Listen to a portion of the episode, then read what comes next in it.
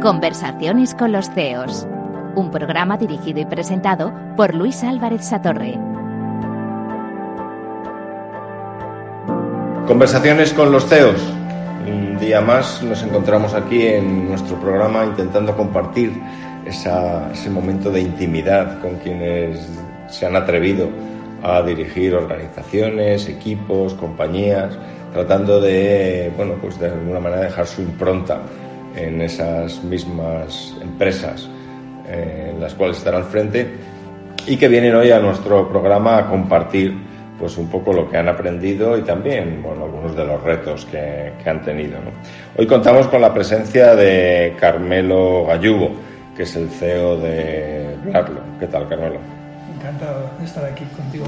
A mí me gusta empezar, Carmelo, y hoy desvelaremos más adelante en qué sector os movéis, porque creo que hemos conseguido una cierta variedad en el programa y en estas conversaciones.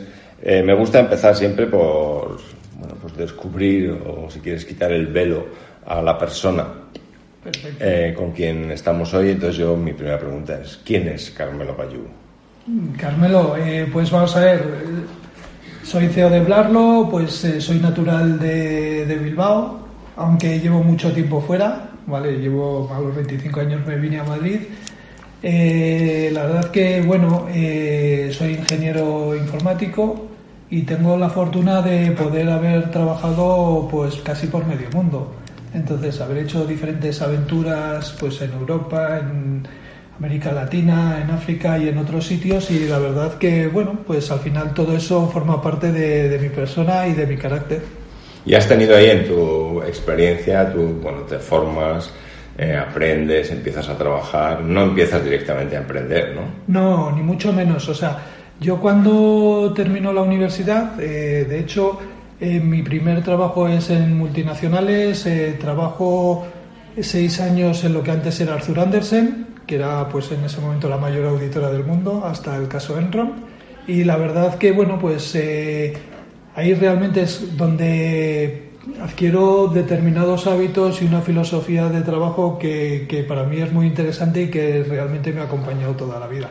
Y ahí tienes un cierto nivel de disciplina, de rigor a la hora de hacer las cosas, pero también te van haciendo el gusanillo cuando empiezas a viajar, empiezas a conocer el mundo, de decir, oye, parece como que la parte internacional, esto de la cultura internacional tiene un valor, ¿no? Sí, o sea, tanto la parte internacional como la parte de emprender. O sea, mis padres eh, son, han sido autónomos, tenían una pescadería, ¿vale? Yo trabajaba desde pequeñillo con ellos y la verdad que siempre es algo que, a mí me llamó la atención, o sea, porque al final yo estaba en una empresa donde probablemente era la mejor empresa en la que podía estar y podía tener un futuro muy brillante. Pero eh, al final uno ve que el mundo es otra cosa también, ¿no? Que hay muchas cosas, muchas oportunidades y que si alguien eh, tiene la ilusión de hacer algo, pues debe intentarlo al menos. Y quienes nos escuchan seguro que eh, tienen también una experiencia parecida, ¿no? Bueno, pues han emprendido después de sus estudios, aquellos cuales sean, han emprendido su labor profesional y de pronto un día te surge ese gusanillo que a lo mejor lo tenías ahí como en simiente y tal. ¿Eso cómo, cómo empieza a crecer eso y dices, bueno, me lío la manta a la cabeza? A ver, yo siempre he tenido esa inquietud, eso es cierto, ¿sabes lo que decir? Eh, yo creo que nace eh, en ese momento cuando decidió dejarlo y emprender, estaba trabajando en Siemens, ¿vale? Y la verdad que bien, pero digamos que el trabajo no, no me llenaba. Era para mí un poco un trabajo más difícil en el sentido de que trabajar en una empresa alemana después de haber trabajado en una empresa americana es muy diferente, ¿vale? Entonces mm, creía que era para mí el, el momento de dar el salto y realmente di el salto a emprender con, con, mi pareja, algo que no tenía nada que ver con lo que hacía en ese momento ni con lo que había hecho, pero que bueno, que veíamos que era una oportunidad interesante y que bueno pues eh, combinándolo con temas de tecnología también pues podíamos hacer algo diferente de lo que se estaba haciendo en ese momento. Y uno de los debates que hay siempre es eh, si emprender desde el principio o si se aprenden cosas cuando uno trabaja en una multinacional. Qué cosas aprendiste tú trabajando en dos compañías tan grandes como Arthur Andersen o Siemens ¿Qué, qué se aprende ahí que te vale luego como tu bagaje para las aventuras posteriores a ver muchas cosas. O sea al final eh, cuando uno trabaja en una multinacional, o sea, sobre todo en la parte, por ejemplo, de Arthur Andersen, tienes eh, la oportunidad de trabajar en los clientes más grandes de España, ¿vale? En los principales bancos, en las principales telcos. Entonces, realmente eh, aprendes mucho sobre las estructuras de las compañías, cómo funcionan, directamente también cómo gestionar proyectos y personas muy complicados y te realmente eh, te, prepara mucho para asumir retos, ¿no? Es decir, tú al final te dan la posibilidad de gestionar proyectos, proyectos que son muy complicados y tienes el reto de sacarlos adelante con el apoyo de una organización. Y bueno, pues realmente el nivel de aprendizaje y de poder participar en esos proyectos de a tan alto nivel es un lujo poder, poder adquirir experiencia en esa parte. Y vas creándote una especie de no lo voy a llamar cuaderno azul, en el que vas anotando tus experiencias o tu conocimiento, o se te va quedando simplemente entre la cabeza y el corazón esas cosas que vas aprendiendo a lo largo de tu trayectoria? Ver, eh, básicamente forman parte de mí, como dices, eh, forman parte un poco de, la cabeza y, del corazón, ¿no? Todas las experiencias vividas, todos los momentos que gestionas, ¿no? Los buenos y los malos, que los hay afortunadamente en los dos sentidos, pues forman parte de, ti y de tu carácter. Y te embarcas en tu carrera profesional posterior a ese mundo mm. corporativo, te embarcas primero en un proyecto, luego en otro, luego en otro. ¿Cómo es ese proceso de decir, oye, voy a emprender? Decías, emprendo con mi pareja, me pongo adelante, me, la juego de alguna manera.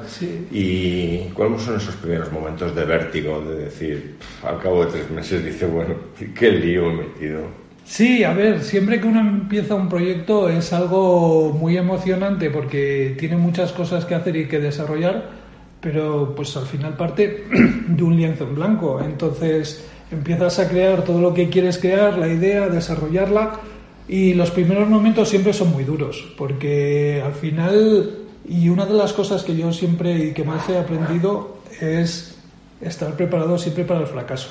O sea, yo siempre lo digo que es lo más importante, ¿no? Porque la idea que uno tiene eh, normalmente eh, nunca coincide 100% con la realidad. ¿Eso quiere decir que esté mal? No. Realmente lo único que quiere decir es que durante el proceso vas a tener que redefinir muchas cosas, vas a tener que cambiar, vas a tener que, que adaptarte a lo que quiere el mercado, a lo que tú pensabas que necesitaba vas a tener que, cambiar dentro del modelo que tú tenías en la cabeza un montón de cosas para poder llevar con éxito tu idea. Pero en el primer momento eh, eso te supone un fracaso, en cierta manera. Es decir, yo estoy aquí, estoy haciendo esto y los resultados que quería obtener no los estoy obteniendo en el minuto uno, que era lo que a mí me gustaría hacer. Ahí yo creo que hemos compartido en muchas de las conversaciones en nuestro programa que al margen de si es una empresa multinacional gigantesca, o es una compañía casi con incipiente desarrollo que está creciendo, ese momento de, de, vivir el fracaso desde la posición de el que lidera el proyecto, ya te digo, sea una mm. compañía grande o sea una compañía más, eh, digamos, emprendedora, aunque están haciendo, es un momento complicado. ¿no? ¿Tú qué, qué, trucos utilizas para enfrentarte al fracaso? ¿no? O sea, hay gente que nos ha venido a contar aquí y dice, no, yo es que salgo a correr otros dicen, yo me pongo una burbuja, me pongo música, otros se lo cuento a mi pareja. ¿Tú qué, qué técnicas utilizas que puedas compartir? ¿Qué secretos tienes ahí que a ver, El hecho de haber emprendido muchas veces y haber tenido éxito y haber fracasado te prepara para ello. Entonces, normalmente, ¿qué haces? Siempre anticiparte, ¿sabes? Entonces, cuando te anticipas, básicamente lo que intentas hacer es gestionar todo lo que tienes eh, sabiendo que realmente vas a un modelo de prueba y error.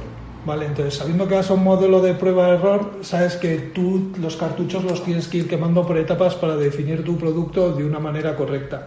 ¿Vale? Y poder llegar al mercado tal y como, lo, como el mercado quiere que tú llegues. Entonces, básicamente yo creo que es eso. Eh, si tienes una serie de recursos, esos recursos eh, los intentas gestionar y dividir de tal manera que seas capaz de poder intentar llegar al final con algo mucho más maduro, mucho más definido y que realmente te garantice un modelo el cual puedas explotar con éxito por lo menos. O sea, identificar cuál es ese producto, ¿no? A la, moda, ¿no? se llama el, el MVP, ¿no? El Minimum Viable Product, producto mínimo viable. Exacto. Eh, ¿Hasta qué punto eso es una visión del CEO o es imprescindible co-crearla con tu equipo, con tus clientes, con el mercado? ¿Cómo, ¿Cómo, de flexible hay que ser en esa fase inicial que describes? A ver, yo creo que, que, es fundamental crearla con el equipo, ¿vale? O sea, probablemente eh, dentro de, de, lo que te decía de, de la responsabilidad del CEO sea eh, el haber previsto, prever ese camino que hablábamos, ¿no? De, de prueba y error, ¿vale? Pero en ese camino de prueba y error eh, es fundamental que participe tu equipo, que participen los clientes y que lo testes desde el minuto uno, ¿sabes? O sea, si tú puedes testar tu idea y tu modelo desde el minuto uno, mucho mejor, ¿vale? Pero sí es cierto que al final eh, el CEO es el que debe liderar ese camino, ¿vale? No a lo mejor definirlo, pero sí liderarlo en el sentido de que el producto se definirá entre todas las partes, pero sí debe, debe ser el que está preparado para llevarlo a cabo al final, ¿vale? Porque es el que va a gestionar los recursos de la compañía para que eso pueda llegar a buen puerto.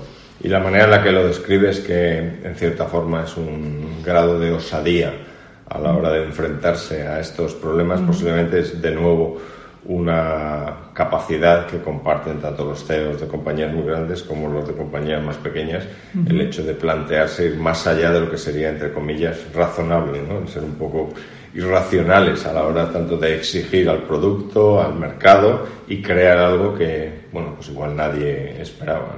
Sí, a ver, yo creo que, que ahí tienes toda razón, o sea, hay una parte ahí de irracional, o entre comillas, por decirlo, temeraria también a veces que podría ser en el sentido de que eh, tenemos una idea y a veces no sabemos si, si seremos capaces de llevarla a cabo o no, pero sí al final de no abandonarla, ¿no? Es decir, de redefinirla, de evolucionarla, de, ser capaz de, llegar a lo que queremos llegar, eh, pero sin abandonar. Por eso creo que eso, que aceptar el fracaso es fundamental, porque en esas fases hay muchos fracasos entre medias, ¿sabes lo que te quiero decir? O sea, y yo creo que, que al final una cosa que te distingue es el no rendirte, ¿sabes? Es decir, es que sabes o gestionas para llegar al final. Bueno, estamos hoy compartiendo nuestras conversaciones con los CEOs con Carmelo Bayubo, que es el CEO de Blacklo.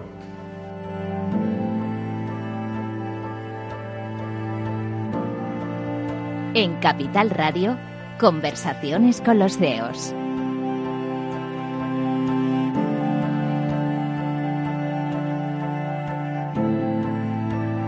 Continuamos hoy estas conversaciones con los CEOs.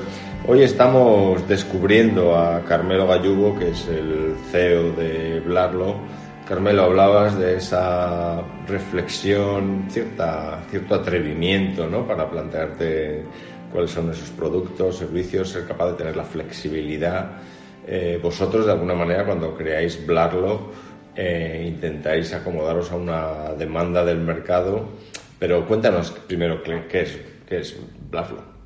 Blarlo, a ver, Blarlo básicamente es una plataforma eh, de traducción donde pues al final lo que hacemos es gestionamos proyectos de traducción para empresas pero realmente el valor es que tenemos traductores especializados de todo el mundo, más de 4.000 traductores, eh, que traducen a más de 350 pares de idiomas diferentes.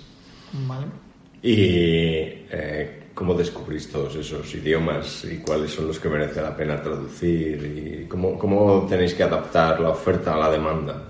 Pues a ver, eh, básicamente al final el modelo de, idiomas, eh, digamos que Europa es el gran mercado de traducción, ¿vale? Básicamente por la cantidad de idiomas que manejamos dentro de Europa. El resto del mundo es bastante más sencillo, aunque hay muchos idiomas, ¿vale? pero a nivel, digamos, de negocios, Europa es el gran mercado de la traducción. Entonces, al final nosotros, mm, para, para, nuestros clientes, lo que hacemos es cubrir la necesidad y vamos a buscar el talento allí donde está. Hay veces que para una determinada especialización de un determinado cliente no tenemos alguien que lo pueda hacer, pero lo localizamos. Hombre, sin duda los 27 estados ¿no? de la Unión Europea, cuando hay que sacar todos los documentos en, en, los idiomas de cada uno de los países que participan, es una excelente oportunidad para el negocio de traducir, que es lo que vosotros hacéis. Claro, por supuesto, y ya no los 27 idiomas oficiales, sino también en España tenemos el español, catalán, vasco, gallego, valenciano. Y cuando, cuando descubrís eh, las oportunidades de negocio, ¿cómo decides, eh, como CEO de una compañía de este perfil, eh, cuando creas el producto, digamos, de traducción del serbio al inglés, o cuando dices, no, mira, otro idioma más ahora mismo no voy a coger?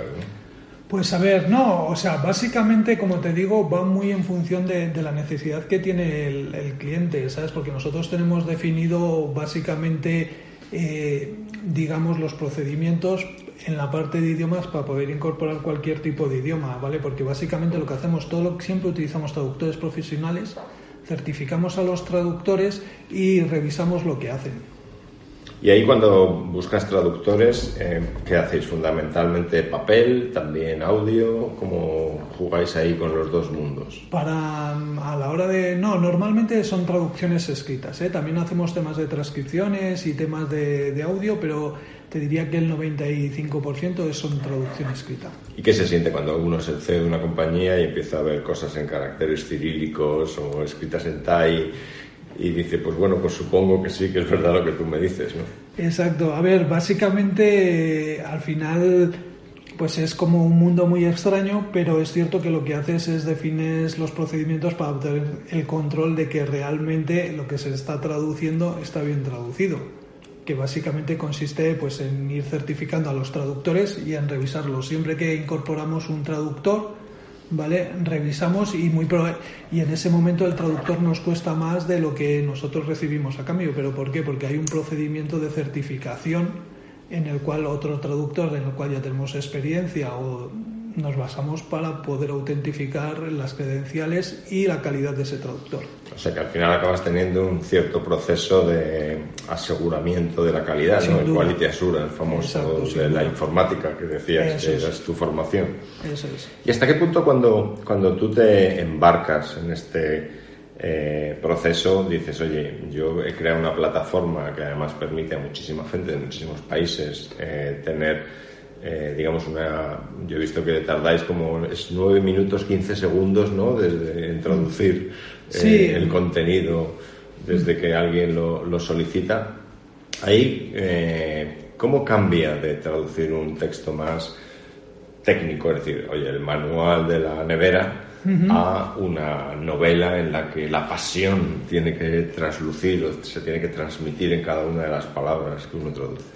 Pues al final, evidentemente, no tiene nada que ver. O sea, porque al final, o sea, hacer una traducción literaria o hacer un manual técnico, pues si, por ejemplo, el manual técnico es muy especializado, eh, se, se, busca esa persona o ese ingeniero o ese técnico especializado capaz de hacer esa traducción y tiene que tener experiencia en traducción. No nos vale que sea un técnico, sino tiene que tener, muchas veces son ingenieros o médicos que, que tienen formación en traducción, ¿vale?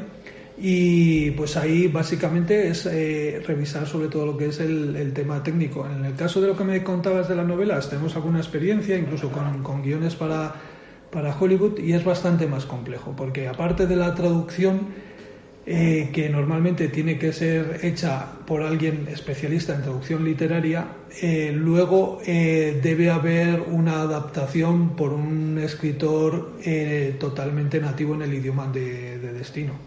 Sí, porque hay, hay, ocasiones en las que a veces, con perdón de los autores, y yo que he escrito un libro no puedo no culpabilizarme también, a veces la traducción es mejor que el original, ¿no? en el sentido de transmitir a lo mejor ese tipo de sentimientos o experiencias. Sí, o sea, sin duda, al final, eh, por lo menos es diferente y seguro que es mejor al idioma de destino, ¿vale? Porque es como se transmiten las emociones en ese idioma. Entonces es algo totalmente diferente. Una mera traducción no vale para transmitir, o sea, cuando tú estás hablando de, pues eso, de amor o de determinadas cosas, no vale una mera traducción para, para transmitir lo que realmente el, el autor original quiere decir. ¿Y cómo lidera un, eh, un CEO de una organización, pues hablabas de 4.000 traductores, cada uno supongo que habla uno, dos, tres idiomas, no todos se comunican en el mismo idioma. ¿Cómo, cómo les, les inspiras, les comunicas la visión de la compañía, lo que queréis hacer? Porque cuando uno entra en vuestra página web, en Blarlo, eh, bueno, pues rápidamente entiende qué es lo que hacéis, a qué os dedicáis, pero yo creo que el reto para alguien que lidera un equipo así, supongo que tenéis gente que está en plantilla, gente que está, digamos, como freelance, ¿cómo, conseguís inspirar a tu equipo en esa visión, eh, digamos, uniforme de quién es Blarlo? A ver, al final eh, nosotros tenemos un idioma de comunicación, bueno, usamos dos idiomas, normalmente o el español o el inglés, ¿vale? Todos los traductores por en general dominan el inglés, ¿vale? Entonces la compañía en sí nos comunicamos en, esos idiomas. Luego, respecto a los mensajes, pues al final tenemos muy claro lo que hacemos y cómo lo queremos hacer. Entonces, intentamos ser lo más sencillo posible dentro de los valores y de lo que esperamos, ¿vale? Cuando empezamos a trabajar con alguien, pues intentamos transmitirle esos valores e intentamos eh, de manera clara también eh, transmitirle lo que esperamos de él, ¿sabes? Entonces eh, intentamos mantener pues ese control y ese rigor en, ambos casos. ¿Cómo te sientes cuando lees, como yo creo que nos pasa a muchos, seguro que a quienes nos escuchan nos ocurre, les ocurre, cuando lees el manual de pues, un aparato que te has comprado, o, yo qué sé, de tengo algún robot de cocina también, y lo empiezas a leer y dices, pero esto, esto ¿quién lo ha traducido, por Dios? ¿Cómo sientes? Eh, bueno, al final es algo muy habitual dentro de, o sea, bastante más habitual y hay un montón de errores. Entonces, eh, al final la gente creo que, que, muchas veces no entiende lo complejo que es traducir, ¿vale? O sea, muchas veces trivializamos, para nosotros hablar nuestro idioma nativo es fácil, entonces como es fácil pensamos que traducir es algo muy muy simple y la gente no se da cuenta muchas veces de lo complejo que es, incluido yo cuando empecé, empecé en el modelo de negocio de, de Blarlo. ¿Cuáles han sido tus mayores, digamos, sorpresas en, todo este proceso? Cosas que dices, anda, esto yo no me lo esperaba a la hora de crear un negocio de este estilo, a la hora de formar un equipo en tantas geografías como, como tenéis. ¿Cuáles son, han sido tus, tus mayores sorpresas en este proceso? O sea, al final, pues mira, una de ellas es la que justo estábamos comentando. Primero, eh, el valor que tiene una buena traducción y lo compleja que es realizar una buena traducción, ¿vale? Eso para mí inicialmente, yo estaba acostumbrado a otro tipo de lenguajes, que son los lenguajes técnicos, ¿vale? Y es exactamente un poco igual, o sea, es un, eh, programar, cualquiera puede programar, programar bien ya es bastante más complejo, ¿vale? Pues eh, traducir podríamos decir que, que es más o menos parecido, traducir bien es bastante complejo y es bastante difícil. La gente se piensa que es traducir palabras, pero no. O sea, es uno de los. Vamos, de hecho, yo siempre pongo el mismo ejemplo. O sea, si fuese tan fácil, Google lleva 20 años intentando automatizar esto, miles de millones invertidos y no lo ha conseguido. ¿Vale? Con otras cosas, cuando se pone, en dos, tres años lo consigue. Con la traducción no lo ha conseguido. Entonces, tan fácil, tan fácil no es. Eh, entonces, esa es una de las cosas que, que más me ha más me han sorprendido desde el punto de vista. Luego creía también probablemente que la que todo lo que tiene que ver con, con el desarrollo y con todo lo que tiene que ver con, con, la traducción automática era algo que iba a avanzar bastante más rápido. ¿Sabes? Y sí que avanza, pero sigue su camino y aún así costará y en, el proceso de, traducir en entornos bueno, pues complejos, eh, donde cada vez más es una combinación de tecnología, de explicar bien las cosas al usuario final, aunque yo creo que cada vez leemos menos manuales y ahora podemos hablar de eso. Eh, ¿Hasta qué punto los clientes son, empiezan a fidelizarse por la calidad del producto que tú tienes? ¿Y cuánto tiempo dedicas a asegurar que esa calidad del producto entregado eh, se convierte en un elemento diferencial de lo que hace Blarlo.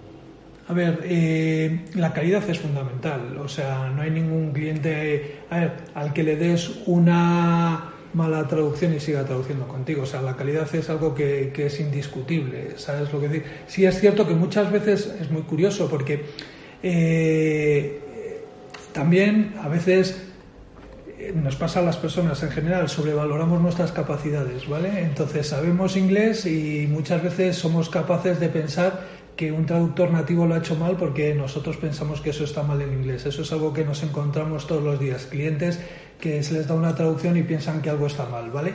No pasa nada porque luego se dan cuenta cuando tú realmente les dices, pues mira, esto lo ha traducido esta persona, pero no, no solo eso, sino que está corregido por esta, por esta y por esta, ¿sabes? Si son tres personas con 20 años de experiencia, nativos ingleses, y entonces ya se convencen de que vale que es mejor que hacerles caso que, realmente tirar por ahí no eh, pero bueno eh, al final hombre seguro que siempre os encontráis clientes que tienen su sensibilidad dicen no a mí es que me gusta más expresar las cosas sin duda hay una parte muy importante que es conocer al cliente o sea conocer al cliente es em, y nosotros siempre eso lo decimos, eh, cuanto más me cuentes de ti, em, para eso están los jefes de equipo, que son los que coordinan los, los proyectos, eh, si tú utilizas un tono más formal, un tono más informal, si prefieres tratar de tú, de usted o determinados tipos de, de expresiones, ¿vale? Entonces todo eso se va aprendiendo de la mano del cliente, pero es muy importante, o sea, al final, entonces por eso, traducir bien es indiscutible. Y una vez que el cliente está contento, otro tema súper importante en el mundo en el que vivimos es el tiempo el tiempo de traducción. O sea, para determinados tipos de contenido, para determinados tipos de cliente, el tiempo es algo fundamental. Y también la automatización. Conversaciones con los CEOs. Hoy estamos con Carmelo Gallubo, es el CEO de Blarlo, que nos estaba contando el apasionante mundo de las traducciones. ¿no? Ahora seguimos.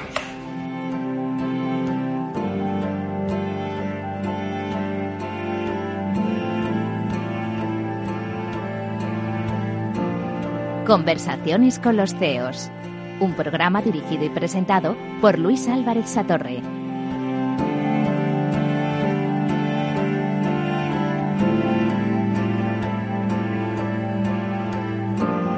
Carmelo, Carmelo Gallubo es el CEO de Blarlo, con quien estamos hoy compartiendo esta charla. Carmelo, nos hablabas de este mundo de las traducciones donde la calidad es importante, donde el tiempo, has comentado que es un elemento fundamental. En este mundo digital en el que vivimos, en el que todo el mundo quiere que las cosas se entreguen ahora mismo, ¿no? yo creo que ya todos nos hemos mal acostumbrado a que con el Prime Now, oye, yo quiero una cosa y quiero que la próxima hora esté aquí. ¿Cómo de mucho presiona eso a vuestro trabajo? Pues, eh, a ver, bastante, en el sentido de que hay que entender de todas maneras también que hay contenido que tiene que ser traducido de forma casi inmediata, ¿vale? Es decir, tú al final eh, necesitas traducir un tweet y necesitas mandarlo, dices, vale, pues tengo una hora máximo, o sea, estás hablando de un contenido mínimo que desde el punto de vista de traducción y para un traductor, pues básicamente tener que traducirlo es una faena, ¿vale? Porque dices, simplemente entre que me ponga a traducir esto y el tiempo que me va a llevar, pues... Pero hay determinado tipo de contenido que es fundamental. Y aún así, para cuando tienes mucho contenido, la urgencia de los clientes normalmente es, algo a día de hoy fundamental. Sí, te iba a preguntar, y has ligado con el tema de los tweets, eh, hablabas que al principio todo era texto eh, escrito. Eh, cada vez más lo que está escrito también está escrito en medios sociales. Eh, nos encontramos páginas web lamentables. Eh, ¿cómo, trabajáis en el entorno, si es más online? ¿Te refieres a...? ¿Cómo, colaboráis con compañías a las que les ayudáis a que sus páginas web estén de verdad en condiciones? hacéis proactivamente búsquedas y veis cuando veis una página que es lamentable, llamáis al cliente y decís, mira, es que te lo hago gratis porque es que no puedo soportar lo mal que está. No, a ver, si nos pasa mucho, a ver, normalmente, eh, a ver, primero, hay clientes que te llegan, mucho, una de las cosas que piden muchos clientes cuando son conscientes de que las cosas las tienen mal son las revisiones, ¿vale? Es cierto que muchas veces eh, lo primero que se hace es se revisa y la conclusión es que es mejor eh, traducirlo todo de nuevo que intentar corregirlo, ¿vale? Porque si no se ha, si no se ha realizado una traducción profesional, pues muchas veces el coste de traducirlo es menor que el de revisarlo. Otras veces simplemente necesitan revisar y adaptar y eso es perfecto. Eh, si intentamos al final, cuando un cliente, por ejemplo, nos pide una determinada traducción, pues intentamos aprender sobre ese cliente, ¿vale? Entonces, cuando intentamos aprender, pues probablemente si ya tiene traducidos tres, cuatro idiomas, pues intentamos hacer una revisión por nuestros jefes de equipo de los idiomas que tiene traducidos, ¿vale? Y ahí, aparte de aprender del cliente, pues a veces nos pasa que le decimos, oye, mira, entendemos que en este idioma pues eh, probablemente tienes estas determinadas carencias y te podemos ayudar en todo esto, ¿vale? Y es algo que sí suele pasar. Comentabas antes eh, el papel o digamos la utilización del Google Translator y algunas de las herramientas que permiten hacer una especie de traducción sobre la marcha. ¿Os veis creando vosotros también herramientas de ese estilo o es casi, o sea, es digamos, imbatible todavía el que haya una persona que sea capaz de entender un poco también el sentido adicional, ¿no? Supongo que es un área que seguro que debatís. No, sí, mira, yo, yo te cuento porque es muy interesante. A ver, nosotros ahí no invertimos, ¿vale?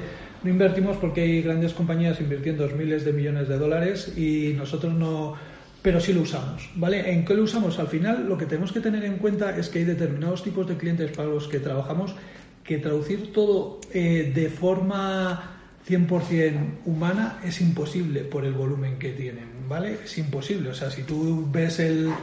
Imagínate que, que alguien como Amazon tuviese que plantearse traducir todo de manera 100% humana, ¿vale? O sea, es muy, muy complicado.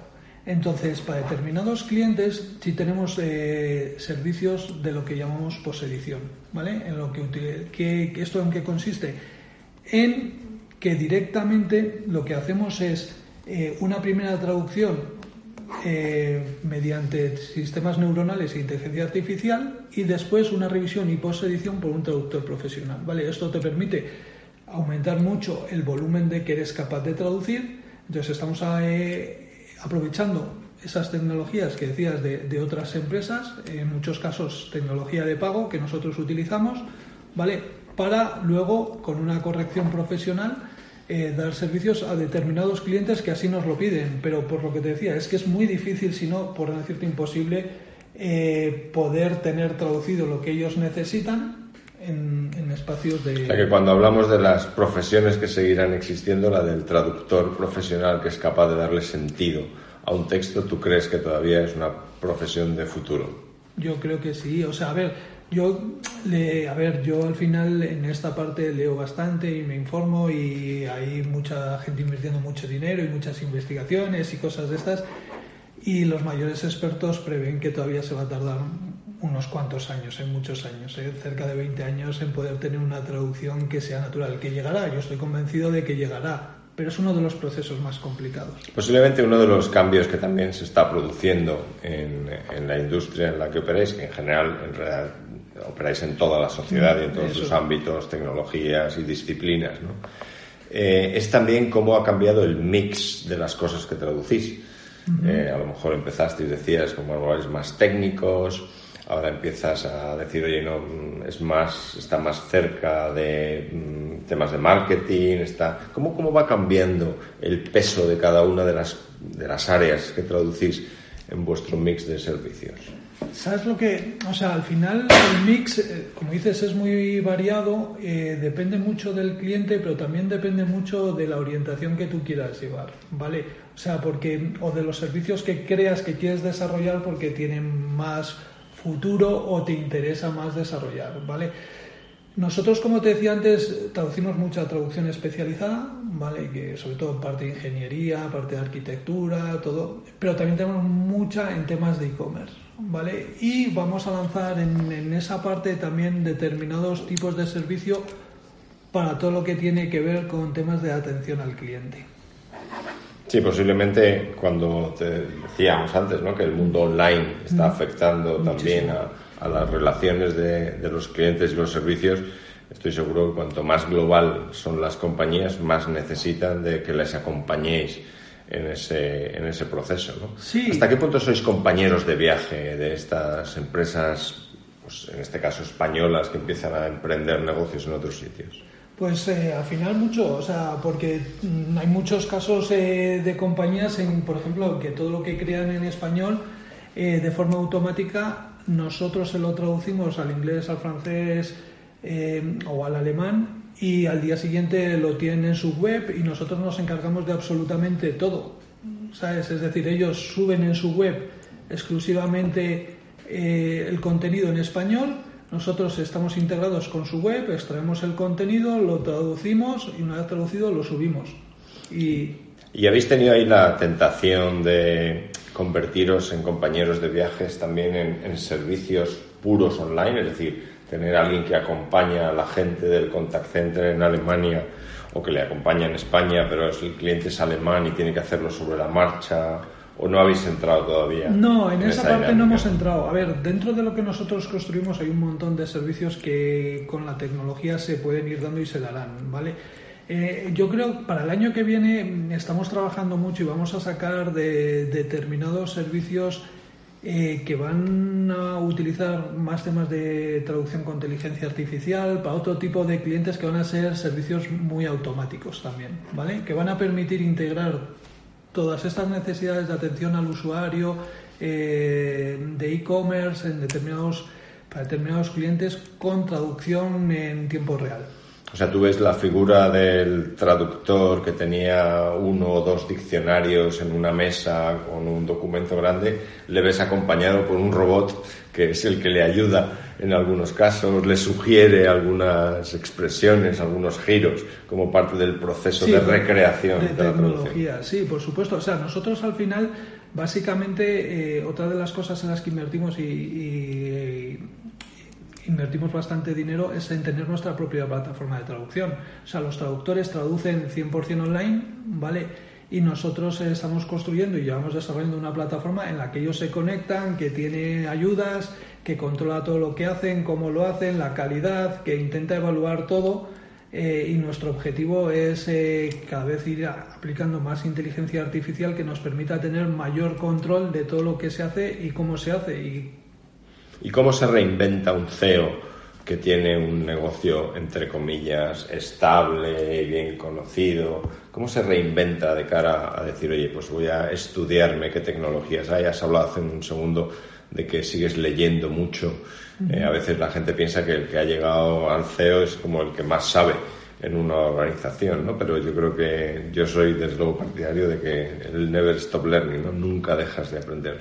qué, ¿Qué haces tú para aprender? A ver, eh, es un poco lo que hablábamos antes, o sea, uno aprende de sus experiencias y esa es una parte fundamental, pero el mundo avanza muy, muy rápido, entonces otra parte, parte fundamental es leer cosas que, te interesan y que te ayudan a, formarte. Sobre todo, eh, hay gente, si tú estás en el mundo de la traducción y dando determinados servicios, hay un montón de gente que está investigando otro tema, otro tipo de cosas, eh, que está intentando automatizar muchos más procesos, gente en el mundo que, te, que, trabaja en determinados tipos de conectores, ¿sabes? Entonces investigar, saber lo que hace la gente, saber por dónde van, o sea, al final eh, tú tienes tus propias ideas, pero muchas veces ves que tu competencia tiene otras ideas, entonces analizas mm, realmente qué te parece interesante, qué no te parece interesante y con eso directamente vas formando lo que crees que puede ser la, compañía. Y Carmelo, has utilizado en varias ocasiones eh, en nuestra conversación la palabra aprender, aprendizaje, eh, seguir al día. Eh, yo creo que es quizá una de las reflexiones mejores para quienes nos escuchan, que da igual el puesto que tengas, la organización en la que estés, que el tener la curiosidad, el interés, la pasión por seguir aprendiendo es quizá una de las claves del éxito. Eh, hablabas también de eh, a veces plantearse eh, los negocios como un lienzo en blanco, pero estar siempre preparado para el fracaso, ¿no? Para tratar de reflexionar y decir, oye, yo sé que puedo tener un fracaso y tengo que estar preparado para, para afrontarlo.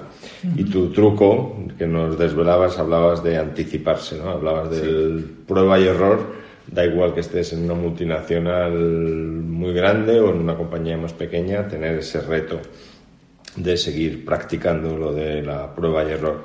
A mí me ha gustado mucho también cuando hablabas que en el proceso este que podría ser eh, para quienes no sabíamos tanto antes de empezar el programa sobre el mundo de las traducciones, podríamos pensar que lo de traducir es una cosa como muy automática, ¿no? A ti te dan el texto, lo traduces y lo devuelves y ya, por otro, ¿no? Y sin embargo tú hablabas de escuchar, de aprender del cliente, de entender también para qué quiere el cliente traducir eso, si quiere abordar un nuevo mercado, si quiere consolidar un producto. Me parece también una reflexión apasionante. Y esto último que, que comentabas, ¿no? El ligar la calidad de lo que se hace para conseguir incrementar esa fidelidad de los clientes que trabajen contigo. Y de nuevo has vuelto a citar esto de que el CEO sigue aprendiendo, estás hoy ya cacharreando con la inteligencia artificial para complementar el trabajo de tu excelente equipo, los 4.000 traductores que tienes en el mundo. La verdad es que para mí ha sido una oportunidad y seguro que para nuestros oyentes extraordinaria de compartir contigo eh, un rato este programa de las conversaciones con los CEOs. Te lo, te lo agradezco mucho. Muchas gracias a ti porque la verdad que muy cómodo y la conversación muy interesante. Pues estupendo. Carmelo Gallubo, el CEO de Blarlo, que ha estado hoy con nosotros. Muchas gracias. Muchas gracias.